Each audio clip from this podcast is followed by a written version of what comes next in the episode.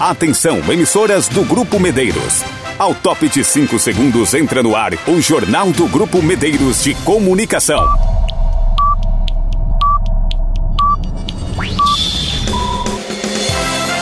Informação com a credibilidade do Grupo Medeiros. Com destaques do Brasil, do estado e da sua região. Com entrevistas e a participação dos nossos correspondentes. Apresentação Soares Filho. Edição geral André Rodrigo. O jornalismo dinâmico e com a credibilidade do Grupo Medeiros de Comunicação.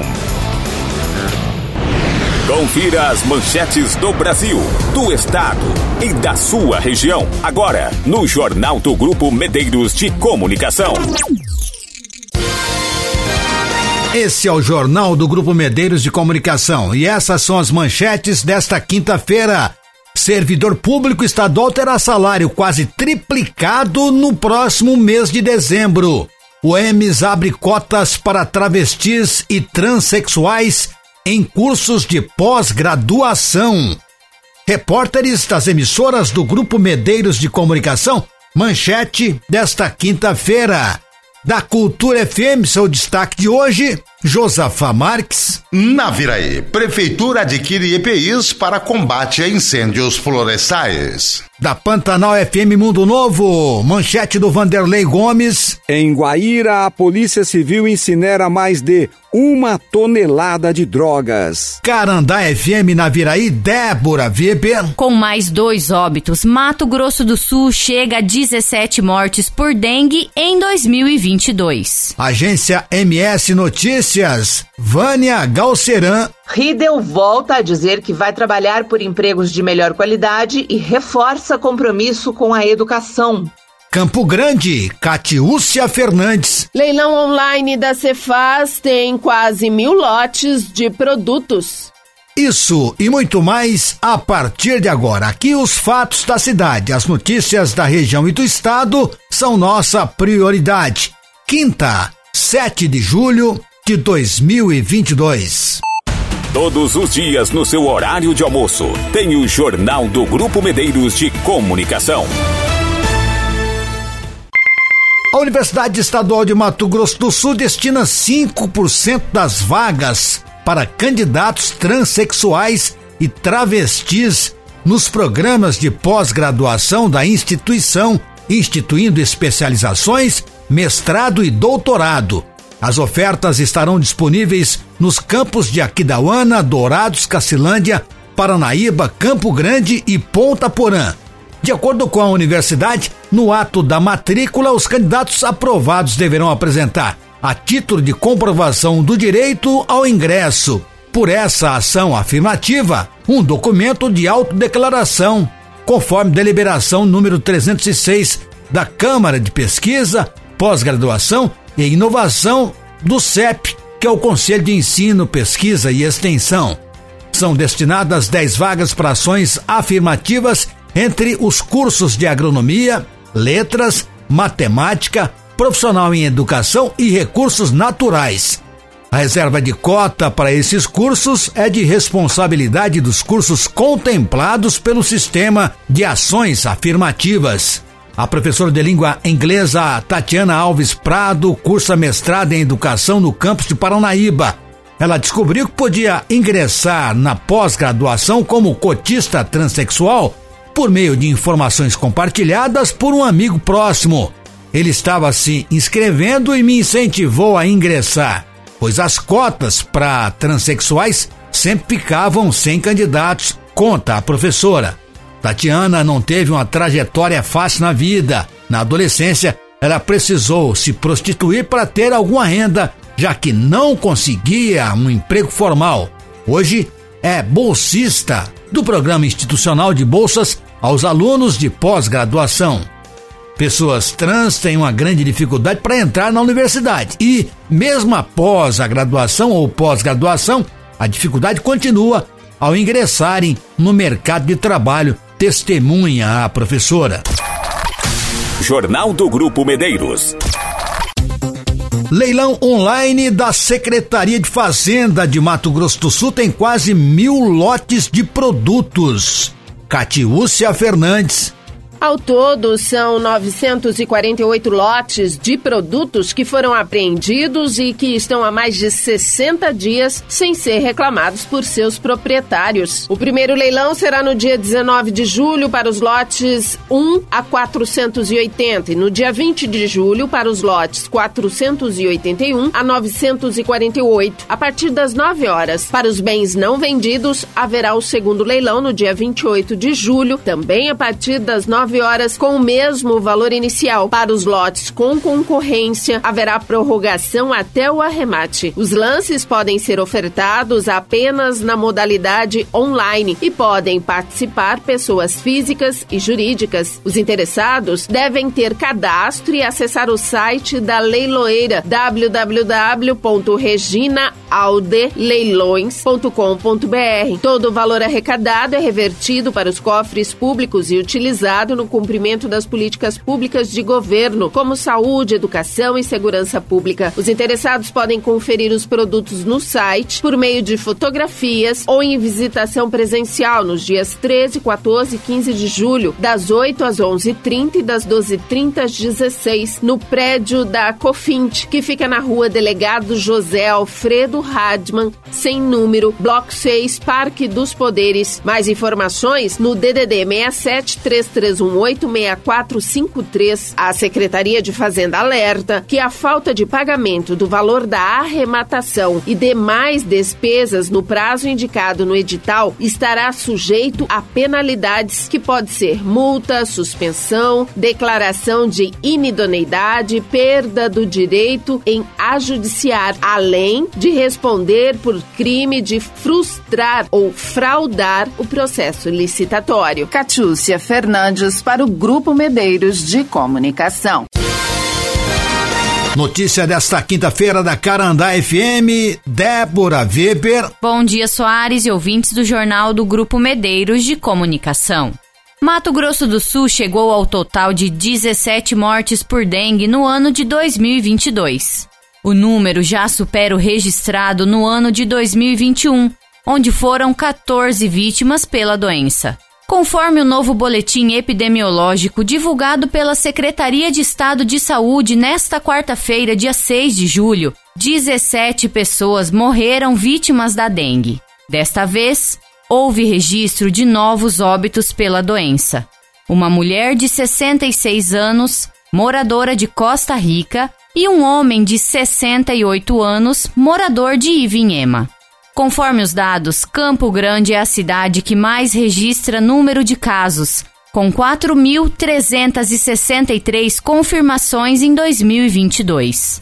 Em segundo lugar, aparece o município de Chapadão do Sul, com 1.070 casos. Amambaí Dourados aparecem em seguida, com 816 e 743 casos, respectivamente.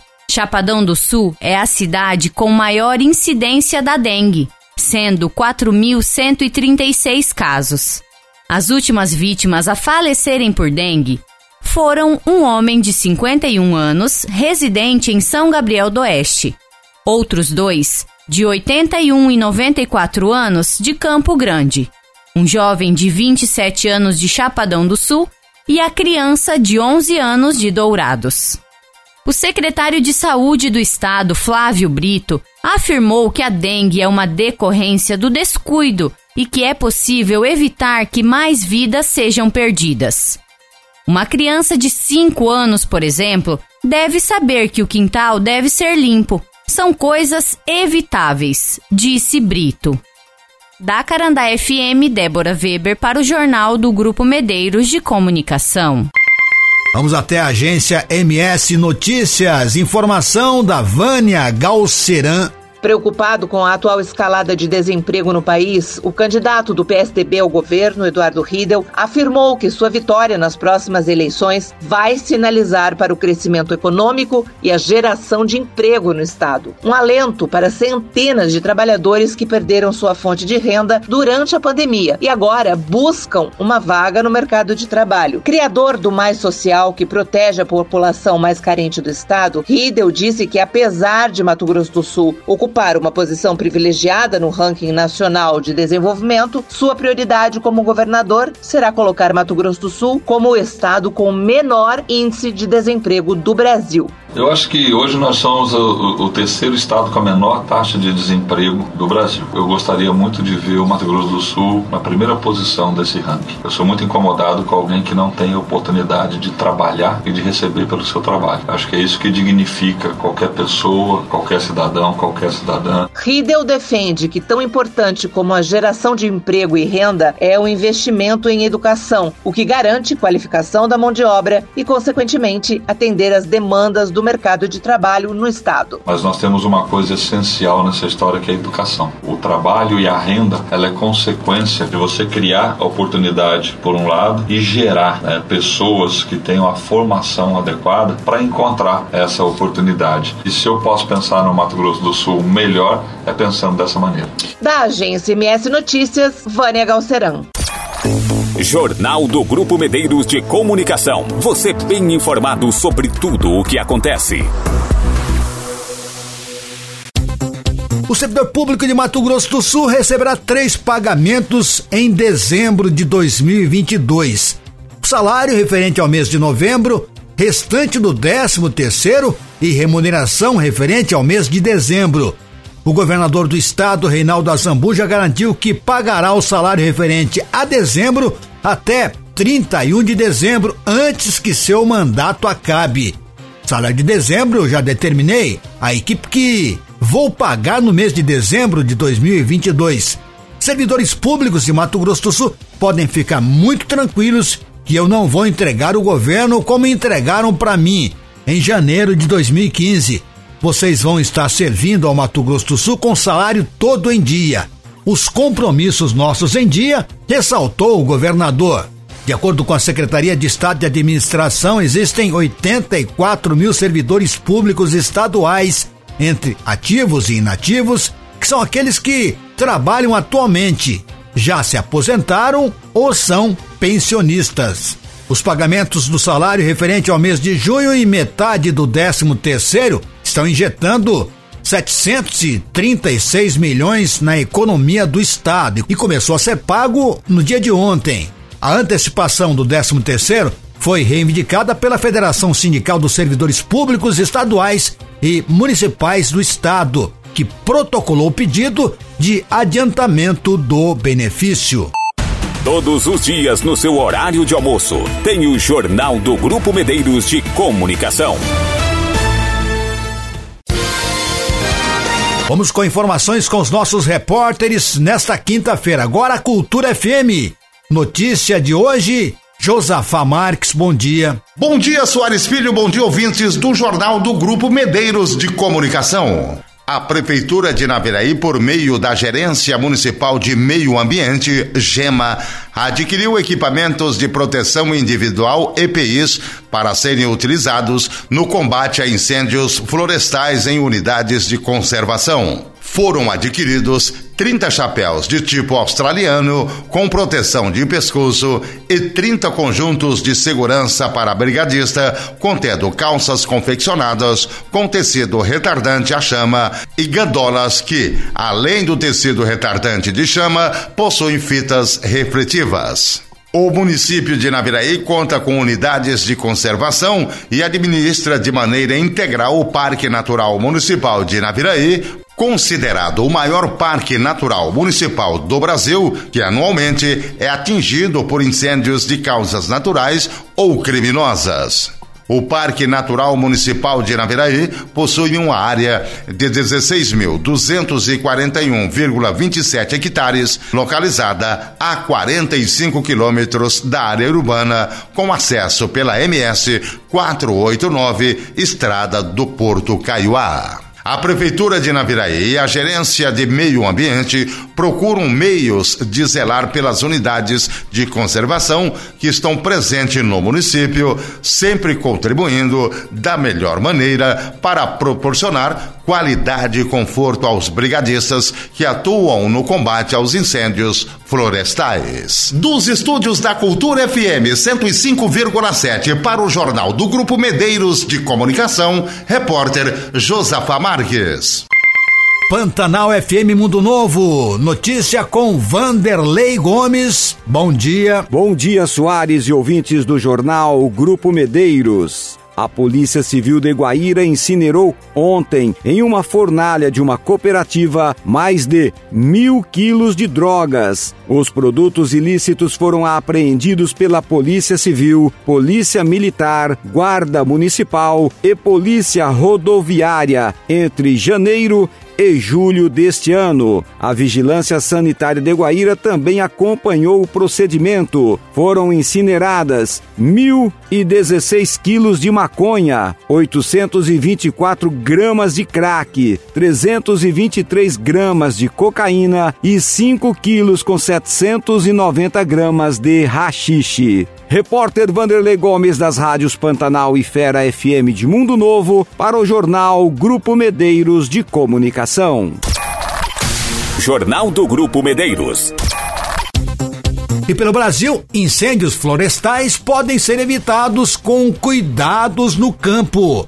Reportagem em Rádio Web. Bruno Moreira Durante os meses de inverno, o centro-norte do país fica mais seco e crescem as chances de incêndios florestais. O fogo descontrolado pode trazer diversos prejuízos para os produtores rurais, com danos ao solo e à vegetação, especialmente no Cerrado e na Amazônia. O tenente-coronel dos bombeiros Marco Aurélio Aires, secretário executivo do Comitê Estadual de Gestão do Fogo em Mato Grosso, menciona cuidados que podem ser tomados pelo produtor. Podemos citar o sistema de vigilância, que consiste na instalação de câmeras ou emprego de colaboradores da própria propriedade rural no monitoramento de princípios de incêndio. Também podemos citar a implantação de sistemas de acesso que possibilitam a construção de estradas para acesso de veículos no interior da propriedade rural.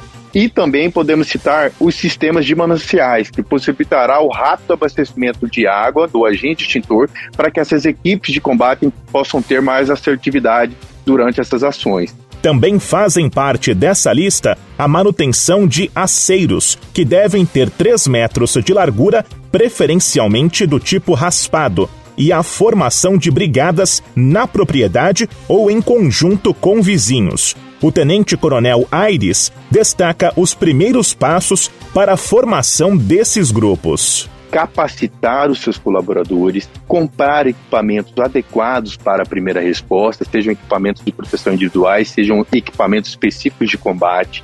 Essa equipe de brigada pós-formada deve ser ativada no período mais crítico do ano e, após a detecção do incêndio, essa brigada deve ser acionada de forma imediata. Com a baixa umidade e a pequena frequência de chuvas, é a partir de julho que cresce a incidência de focos de incêndio. O quadro ainda se agrava nos meses de agosto e setembro. Em muitos lugares, como em Mato Grosso, o uso do fogo é proibido durante os meses mais secos do ano, mesmo que de forma controlada. Agência Rádio Web. Produção e reportagem Bruno Moreira. Ainda pelo país, pequenos negócios geram renda de 420 bilhões de reais por ano no país. Carolina Prazeres como parte das comemorações de 50 anos, o Sebrae lançou nesta terça-feira um estudo inédito sobre o cenário do empreendedorismo brasileiro. O levantamento Atlas dos Pequenos Negócios mostra que os microempreendedores individuais, conhecidos como MEIs, e as microempresas e empresas de pequeno porte são responsáveis por gerar uma renda de 420 bilhões de reais por ano. O presidente do Sebrae, Carlos Melles, durante o lançamento do Atlas, falou sobre a renda média dos pequenos empreendedores. Nós chegamos a algumas conclusões em, pelos números. A renda pessoal de cada um dos 7,5 milhões de micro pequenas empresas e dos MEIs dão aproximadamente 420, 450 bilhões. É, dá uma renda média por família de 5 mil e poucos reais e 1.300, 1.400 por uma família de três. Os pequenos negócios são responsáveis pelo sustento de um grande número de brasileiros,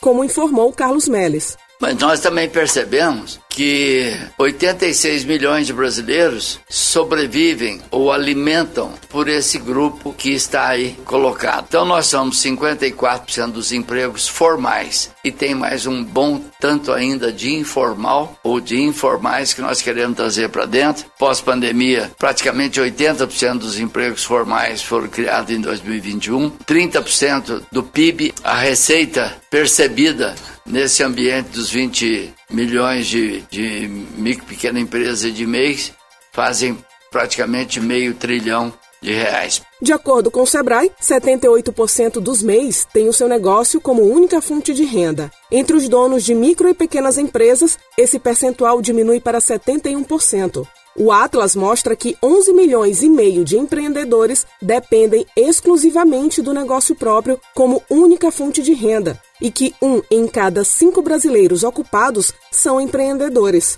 Considerando a renda dos MEI em atividade, o levantamento do Sebrae mostra que todos os meses são gerados 11 bilhões de reais com o trabalho da atividade. Com isso, os microempreendedores individuais são capazes de injetar na economia brasileira 136 bilhões de reais. Agência Rádio Web, produção e reportagem, Carolina Prazeres. Todos os dias no seu horário de almoço, tem o Jornal do Grupo Medeiros de Comunicação.